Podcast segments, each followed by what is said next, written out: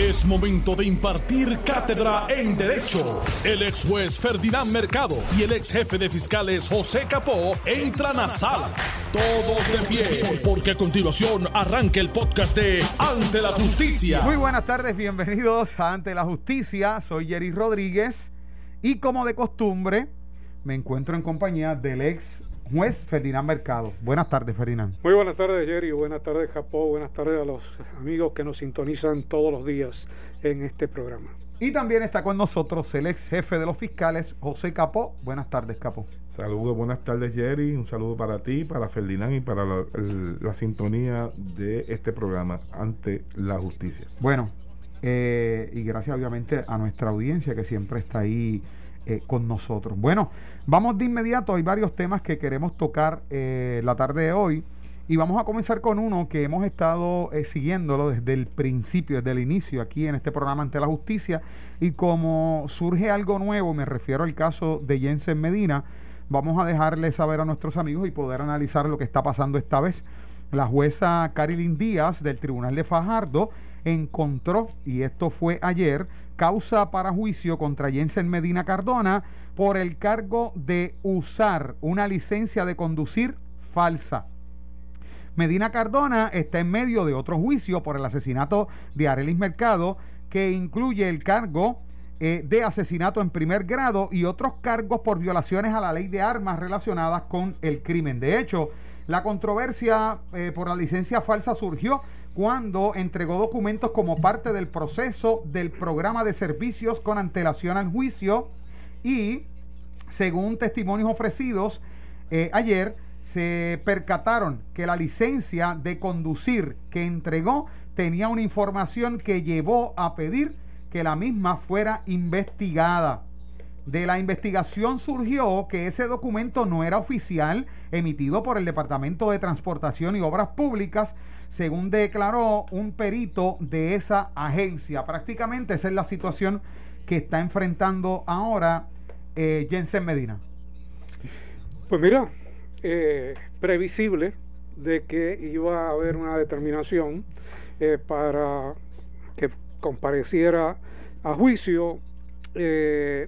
Aquí lo más que te puedo decir es que esto le va a salir mucho más caro que eh, si hubiese pagado las multas de 2.600 dólares que tenía la licencia original. y en el momento y entonces, exacto, esto agrava las circunstancias y las condiciones, aun cuando en ningún sitio del Código Penal eh, ni, de, ni de la regla de procedimiento criminal uno puede eh, esgrimir que esto es un agravante, la realidad es que es un agravante y es un agravante porque está enfrentando unos cargos de asesinato por un lado, donde se está tratando de establecer una defensa y por el otro lado, esto lo ubica como un maleante más que utiliza documentos falsos para eh, propósitos de su existir.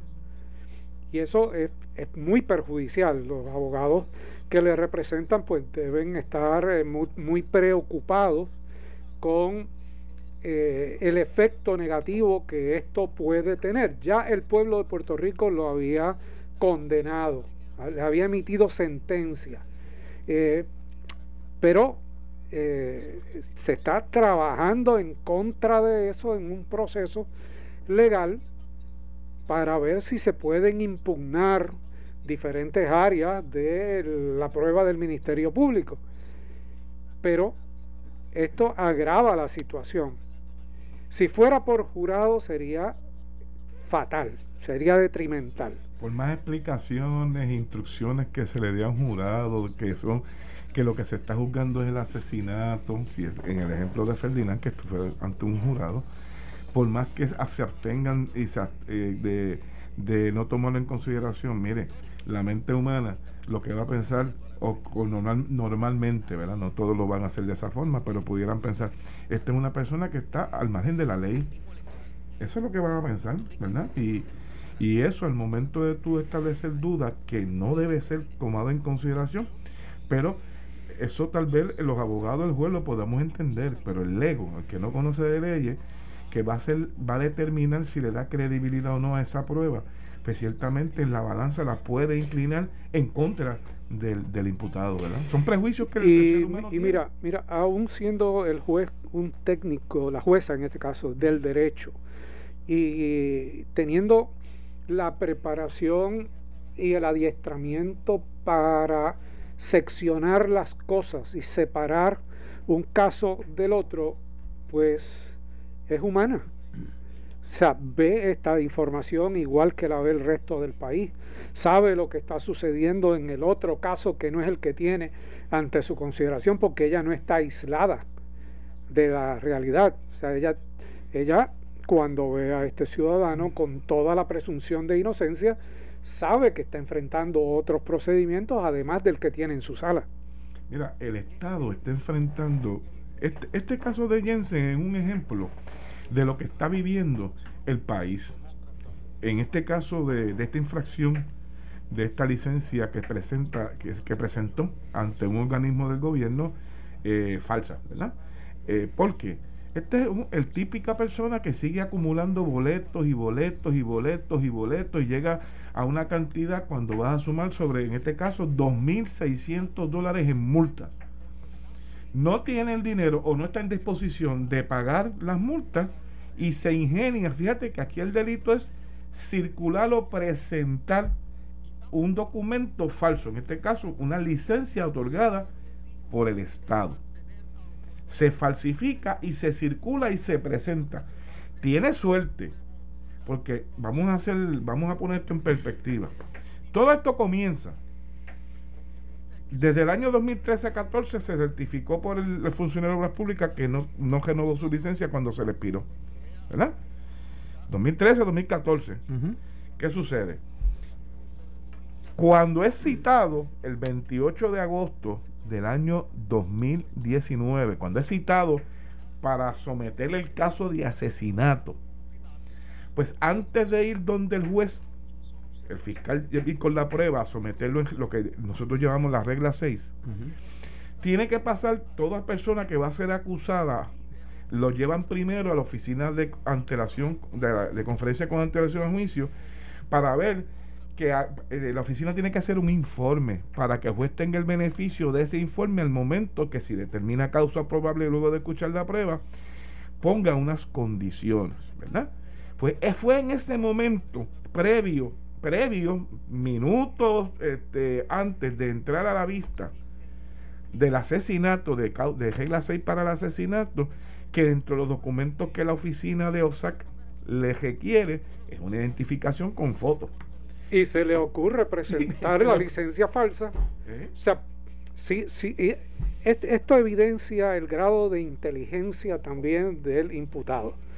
Porque si sabe que tiene una licencia falsa, podía extraviarla. O sea, mira. Mira, se me extravió. Se me extravió. no la tengo. Y busco otra. Pero sabiendo que es para una agencia de gobierno, no se cuida y presenta la falsa. Tal vez la tenía para la policía si lo detenían en el camino. Pero para este trámite de informe antes, minutos antes de entrar a la sala para que le determinen causa para juicio. Por eso es que aquí, en este caso, no se, no se le, el Ministerio Público, en esta controversia que se formó cuando le radicaron el segundo delito, se había violado condiciones del primer delito porque realmente cuando él presenta este documento falso, fue antes de que se le determina la causa para gesto por el asesinato. Por lo tanto, tú no, puedes, no se podía decir que él violó una, una, condición de fianza cuando le radican este segundo cargo. Por ese se salvó. Pero ciertamente lo que está imputando el Ministerio Público en este caso es tan sencillo como, mire, usted circuló de Dios, puso en, entregó a otra oficina de gobierno una licencia que pide el gobierno de Puerto Rico, la cual es, falsificada.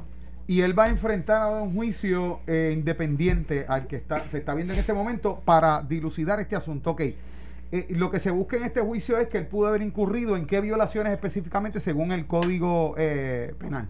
El artículo 215, que es poner a circular un documento cuya el Estado tiene, le, da una, es como una licencia, ¿verdad? Usted circulaste un, un, documento oficial expedido por una agencia del gobierno de Puerto Rico, la cual está falsificada. ¿Eh? ese es el delito. Y eso como lo probó el Ministerio Público en la vista con dos testigos. Con dos testigos.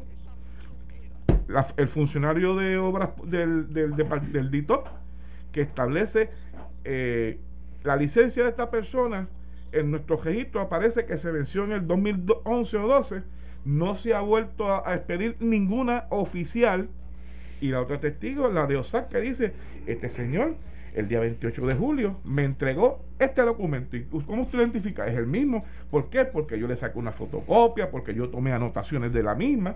¿eh? Y eso. Fíjate que esto hubiese pasado por alto. Y hagan memoria. Recuerden que un programa de la televisión que se da por las tardes, a las 5 y 55, cogió a este joven o llamó la atención del público de que cómo era posible que estuviera manejando un vehículo de motor. Así empezó esto. Si se supone que tuviera su licencia restringida. Claro.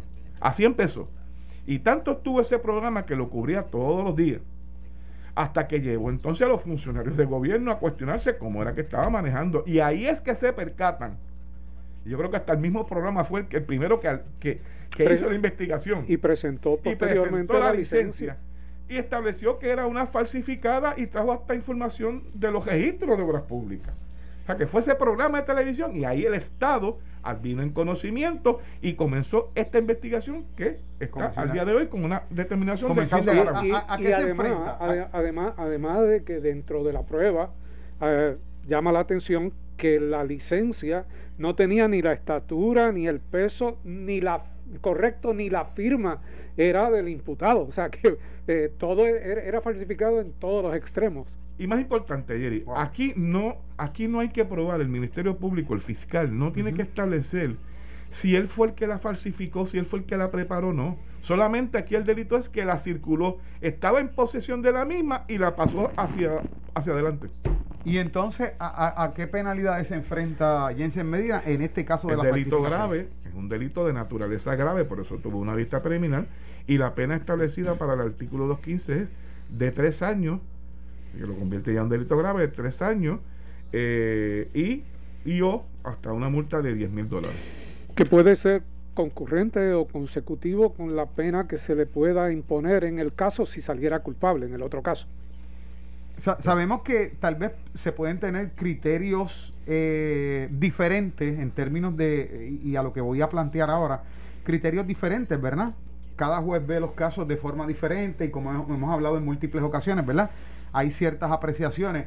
Eh, eh, el juez Ferdinand Mercado, siendo el que lleve el caso por el asesinato de Areli Mercado, se enfrenta a una situación como esta donde ese acusado va a enfrentar un juicio por otro delito, ¿cuál sería esa primera apreciación o análisis jurídico bueno, tuyo? El análisis jurídico es seccional, o sea, tengo que separar una cosa de la otra y no puedo tomar en consideración que se encuentra atravesando otro proceso judicial. Tengo que estrictamente tomar una determinación a base de la prueba que se me ha presentado y si esa prueba es más allá de dudas razonables. Si hay una falla en el desfile de la prueba del Ministerio Público o si la defensa ha logrado establecer una duda razonable en el proceso, pues tendría que absolverlo aún en contra de lo que yo pueda pensar en términos individuales, porque estoy adjudicando derecho.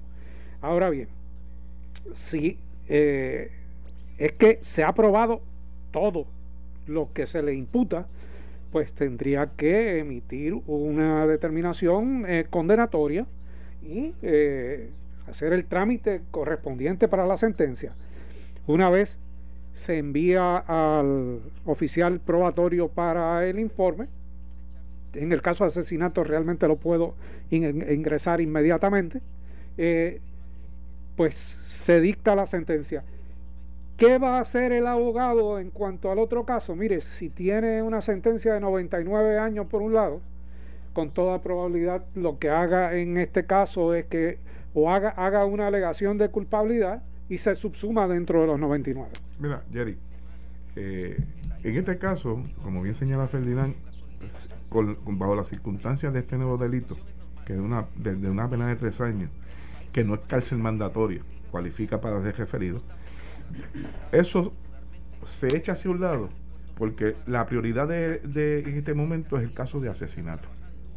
Ese es el que consume y ese es el que está ahora mismo viéndose en juicio. Por lo tanto, todo el esfuerzo del abogado y su mente está concentrado en el proceso del asesinato. Ahora bien. Y no se pueden consolidar porque ya que él comenzó. Además, además, en su momento, ¿verdad? Bajo la premisa de que la juez entienda que el fiscal le probó todos los elementos del delito y que no tiene dudas razonables de que esta persona lo asesinó, pues entonces todavía tiene el beneficio, y me cogí Ferdinand porque hace tiempo que no, no, no reviso esta disposición, al no, al no estar bajo fianza, al no estar bajo fianza de un delito cuando comete el otro, y como ya te expliqué ahorita, para todos los efectos, la presentación de esa licencia ocurre antes de que le determinaran causa por el asesinato no lo excluye a que las penas puedan ser concurrentes. Exacto. ¿Ok? Exacto. Que es lo que yo creo que va a suceder en caso de que salga culpable, porque, porque eh, los abogados no se van a enfrentar a otro proceso que realmente es, es estéril por tres años cuando tienen una sentencia de 99. ¿Verdad que tiene que estar este, litigando? Bueno, vamos a una pausa y regresamos con más de Ante la Justicia. Estás escuchando el podcast de Ante la Justicia de Noti1630. Bueno, estamos de regreso acá en Ante la Justicia y de inmediato vamos al próximo tema. Hay varias cositas que queremos tocar y precisamente, bueno, siguiendo las directrices de los licenciados, eh, la nota que acaba de leer eh, Ileana Rivera Delis, la jefa y moderadora oficial, según lo que ustedes me dicen, moderadora oficial de Ante la Justicia, eh, con relación a eh, la contestación de Pierluisi a toda esta situación que se está dando con los camioneros, como bien escucharon el gobernador Pedro Pierluisi exhortó esta tarde a los camioneros a desistir del paro que iniciaron anoche, exigiendo que la Junta de Control Fiscal eh, que permita la revisión de tarifas en la transportación de carga. Y Pierluisi dijo, y citamos, el negociado responderá a los señalamientos de la Junta, algunos de los cuales parecen estar fuera del alcance de la misma política de la revisión de la Junta. Reconocemos que hay unas controversias jurídicas que se están dilucidando tanto en los foros judiciales locales como en los federales. Y estamos en la mejor disposición de trabajar con las personas para lograr dilucidarlos, o con las partes, debo decir, para lograr dilucidarlos en beneficio de todos y en particular del pueblo de Puerto Rico. ¿A qué dan a paso esta contestación del gobernador? Prácticamente le está solicitando a los camioneros que desistan de, este, de esta asamblea permanente y que den tiempo a la Junta para esperar que se diluciden, que no especifican el comunicado eh, cuáles son eh, esas controversias jurídicas locales y federales. Pues mira, el gobernador sabe que donde está la ficha del tranque o del destranque es en la actitud que tengan los camioneros. Ahora bien, yo no vislumbro una solución rápida a este conflicto porque se trata de un choque entre la visión liberal de la Junta que entiende que el Estado no debe reglamentar específicamente y que deben ser eh, las, partes frente a una restrictiva del Estado sobre la reglamentación de tarifas, que es lo que ha venido eh, haciendo el negociado de transportación. Eh, de, transporte y servicios públicos. Así que estamos en una situación de, dificultad con los camioneros divididos, porque no son todos los camioneros los que han asumido esta posición de tranque y, eh, de parar los servicios. Por el otro lado, eh, se trata de una paralización parcial, porque los mismos camioneros que están eh, abogando por el paro han dicho que ellos no van a afectar a la población, que no van a afectar servicios esenciales y que si tienen que mm, transportar eh, material o medicamentos o alimentos, lo van a hacer. Por lo tanto, eh, realmente de lo que estamos hablando es de una, una expresión a través de una manifestación de paro que coloca al Estado en una situación difícil. Y por eso el gobernador ha exhortado a los camioneros a desistir del paro. Pero eh, el problema no es solamente de los camioneros, aunque son la ficha específica de la situación. El choque se da entre la Junta y el negociado de transporte que representa a la política pública asumido por el gobernador Pedro Pierluisi. Y por eso es que te digo que no vislumbro una solución rápida a este conflicto.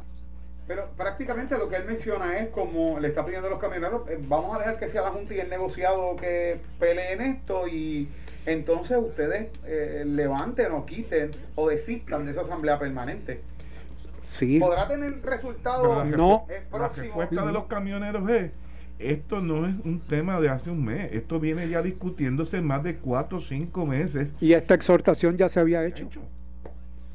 Y ellos lo vienen anunciando, ellos lo vienen anunciando que iba a llegar un momento de tranque. Que no atendieron el asunto a tiempo, pues estamos eh, viviendo eh, el producto de aquella inercia inicial para trabajar el, el asunto este entre la Junta y el negociado. Por el otro lado, mi posición es que yo creo que la Junta de Control Fiscal se está excediendo en términos de la reglamentación de relaciones privadas. Que, hay que ver cuánto es el ingreso que recibe el Estado directamente en cuanto a esas tarifas. No es el Estado quien lo recibe. Pero tal vez está usando eh, como hilo conductor eh, a la comisión. Sí, pero no, está, está girando sobre el desarrollo económico.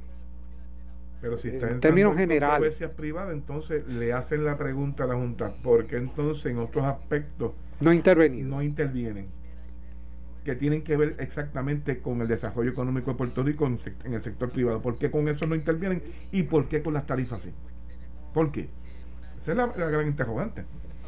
Bueno, y en otro tema, eh, y este es otro caso que también hemos seguido muy de cerca acá en Ante la Justicia, el Tribunal Supremo autorizó la transmisión pública de la vista preliminar y de ocurrir la vista preliminar de lanzada y el proceso de juicio contra Miguel Ocasio Santiago, el hombre que confesó haber asesinado y quemado a su expareja Andrea Ruiz Costas un mes después de que ésta intentara en vano conseguir protección en los tribunales por el maltrato al que fue sometida. La solicitud fue presentada por la Overseas Press Club y la Asociación de Periodistas de Puerto Rico. La vista preliminar está pautada para comenzar este viernes 23 de julio, pero está sujeta a una controversia pendiente en el tribunal sobre si la Sociedad de Asistencia Legal y, y sus integrantes Rubén Parrilla Rodríguez y Luis Pérez Bonilla seguirán representando al imputado. Decisión que ya bajó y que precisamente adjudicaron que serán ellos los que continuarán asumiendo la defensa de, eh, de Miguel Ocasio Santiago. Su análisis sobre estas dos decisiones. Pues mira, estamos justamente en dos instancias eh, distintas. Una, la solicitud para que la prensa pueda eh, estar al tanto y se puedan transmitir los procesos, en este caso, que el tribunal la ha validado, ha validado la solicitud no solamente de la vista preliminar, sino de, si hay una vista preliminar en alzada o la transmisión del juicio. Y lo ha hecho nuevamente 3 a 2 en la sala de verano. ¿Cómo? Me llamó la atención esa votación. ¿Por qué? Te voy a explicar por qué. Desde el año 2015, el reglamento que existe o existía en aquel momento para la transmisión de vistas en el tribunal era un reglamento que cubría solamente aspectos de casos civiles. ¿Recuerda, Ferdinand? En la sala de prácticamente de recursos extraordinarios, que la 902 era el, piloto para transmisión en vivo. Ese eh, ante la petición de los medios en los casos como el caso de Casella, si tú recuerdas, pues comenzaron a entonces se, empezó a liberar eh, para que se pudiera por lo menos, no el juicio, pero transmitir el acto de sentencia, eh, que no fuera nada de juicio, todos los actos antes o después del juicio. Hasta que finalmente ya este, ese reglamento ha ido eh, enmendándose y se permite la grabación, la, la transmisión de, los, de, los, de las etapas en vivo, ¿verdad? Y, y todas las personas que ponían reparos, si tú ibas a las votaciones, Ferdinand, veía eh, la inmensa mayoría del Tribunal Supremo a favor de que se transmitieran los procesos como parte de la apertura a la ciudadanía. Sin embargo, esta decisión del caso de Andrea, que tú sabes que trajo una controversia inicial por parte de la prensa para que se hicieran públicas la vista, las, aquellas vistas de orden de protección y de regla 6, ¿recuerda, Felina? Sí. Pues me llama la atención que en este caso para transmitir la, la petición que hace la prensa para transmitir la vista preliminar, haya llegado una votación 3 a 2, o sea que por poco no autorizan la transmisión. Con un voto no se hubiese, no se hubiese aprobado. No se hubiese aprobado. Pues eso es lo que me llama la atención en este caso. Y fíjate que aquí se autoriza prácticamente toda la transmisión del proceso, con excepción de, la desinsaculación del jurado. Eh, pues lo que es bastante amplia para efectos y un triunfo, un triunfo eh, eh, de nuevo para las entidades que agrupan a los periodistas con el disenso específico de dos de los jueces que se han manifestado anteriormente en las mismas circunstancias, que es eh, la jueza Pavón Charneco y el juez asociado Rivera García. En términos del juez Estrella, eh, emitió una opinión de conformidad, como lo ha hecho en ocasiones eh, anteriores. E, es interesante porque el juez Estrella había, había eh, expresado una disidencia en ocasión anterior. O sea, que hubiese permitido el que se entregara el video de esas vistas eh, de orden de protección y de regla 6, ¿verdad? Es correcto, es correcto, él lo, él lo, hubiese permitido. Así que, que eh, pues desde esa perspectiva me parece interesante la resolución. Por el otro lado está la de la de la solicitud de de que se descalificara al abogado por conflicto, al abogado de la Sociedad para Asistencia Legal, la vista se dio, el tribunal eh, determinó que no lo iba a relevar, lo que implica que continúa en representación de la sociedad y tendría que ir a la vista del viernes, eh, que le quedan sencillamente unos días para hacer cualquier planteamiento si es que va a recurrir de esa determinación porque ya después del viernes sería inoficioso recurrir, porque estamos hablando del inicio de la vista preliminar. Hasta ahora de lo que sé es que no puso en condiciones al juez de lo que estaba planteando en términos de desfilar prueba específica para adjudicar eh, parte del conflicto que planteaba. Aparentemente, y, así mismo parece ser que el juez Danglada, que fue el, el Rafael Danglada, que fue el juez que presidió esta vista el pasado lunes durante la tarde, eh, determina en su resolución aparentemente de que la Sociedad para Asistencia Legal, con el alegado conflicto que surge supuestamente de una conversación por mensaje de texto eh, y después una reunión en particular de una abogada de la Sociedad de Asistencia Legal en el área de Fajardo, eh, pues, que, nunca sabemos hasta ahora si lo hacía en carácter privado, personal, por la relación que pudiese haber tenido con la persona que estaba asesorando o si era una relación abogado-cliente de la sí, sociedad. esa parte no, no, no, no se define una prueba específica que pusiera al tribunal, específicamente al juez de Anglada, en una condición para dirimir si realmente ese conflicto ético estaba presente por el mero hecho de que una oficina regional que no tiene que ver aunque si bien es cierto que son todos abogados de la Sociedad para Asistencia Legal, la oficina de Fajardo no hace determinaciones eh, directamente sobre la oficina de Cagua, que es de los abogados que en particular tienen la asignación de la representación legal de Miguel Ocasio. ¿verdad? El, juez, el hace una disección entre el conflicto ético, el aparente, el, el, el que es potencial, ¿verdad? y dice que con la prueba que le trajeron no puede hacer una determinación, por lo tanto mantiene su determinación de que permanecen en la representación legal. Ahora bien, me parece, si, si no lo han hecho todavía, deben estar haciéndolo en el día de hoy, si van a pedir que el Tribunal de Apelaciones intervenga y paralice para revisar esta determinación del juez de Anglada. Tienen que estar, obviamente, en el día de hoy, o ayer u hoy, pidiendo la regrabación del proceso que ocurrió el pasado lunes y presentar ese escrito ante el Tribunal de Apelaciones y me imagino pedir el auxilio del tribunal que paralice su comparecencia este próximo viernes, que, es la fecha señalada para el inicio de la vista preliminar. ¿Verdad? Yo coincido contigo, yo creo que deben estar en esa eh, situación y análisis en este momento porque es el único mecanismo. Es lo que le queda. Y no se ha hecho no se ha hecho público eh, en, qué consiste el conflicto de interés. No, no. No. Eh, más allá de lo que te dije, este, Jenny, y lo que le transmití a los amigos de, que nos escuchan, es que aparentemente una testigo que era amiga de Areli y aparentemente de Areli no de Andrea. De Andrea, perdón. Eh, que está alegadamente como testigo anunciada por el Ministerio Público pidió una asesoría por las situaciones que aparentemente tienen que ver con el caso de Andrea. Pero lo hizo con una abogada en el área de Fajardo. Pero todavía no sabemos si lo hizo, esta abogada estaba dando estas, estas orientaciones en su carácter personal a través de las redes sociales o como la relación estableció una relación abogado y cliente.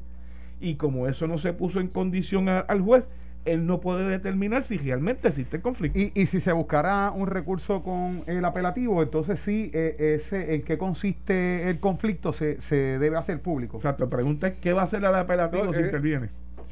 En términos de que se haga público, usualmente a través de la resolución que emita el tribunal, eh, uno lo va a saber, pero el problema aquí es si logran ir en cerciorari y eh, solicitar una moción en auxilio de jurisdicción para que paralice la celebración de la vista preliminar o no. Si lo logran, pues tendremos el beneficio de que el apelativo por escrito decidirá que puede decidir eh, bajarlo a que se vea en instancia nuevamente y específicamente se acredite el, conflicto que no se acreditado. una vista evidenciaria.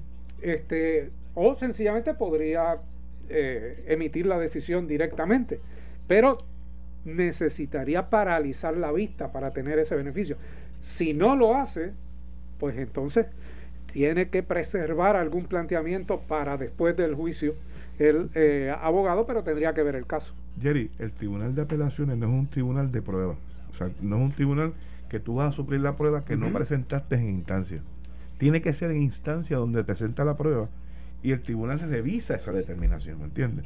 Por eso es que Ferdinand te está diciendo que una de las posibilidades, si es que el apelativo decide eh, intervenir en esta controversia, pudiese ser que devuelva a instancia para que obligue a los abogados a que presenten la prueba del conflicto, eh, como la, la, que haya, y entonces podría entonces estar en posición de poder, posteriormente, si deja adverso a la sociedad, entonces está de eh, eh regresar al apelativo. Bueno, de esta forma finalizamos ante la justicia. Quédese con nosotros. Lo próximo en Caliente con la Joven. Pasen todos buenas tardes. Esto fue el podcast de Noti1630. Ante la justicia. El único programa en la radio con un Dream Team de expertos en derecho. Dale play a tu podcast favorito a través de Apple Podcasts, Spotify, Google Podcasts, Stitcher y notiuno.com.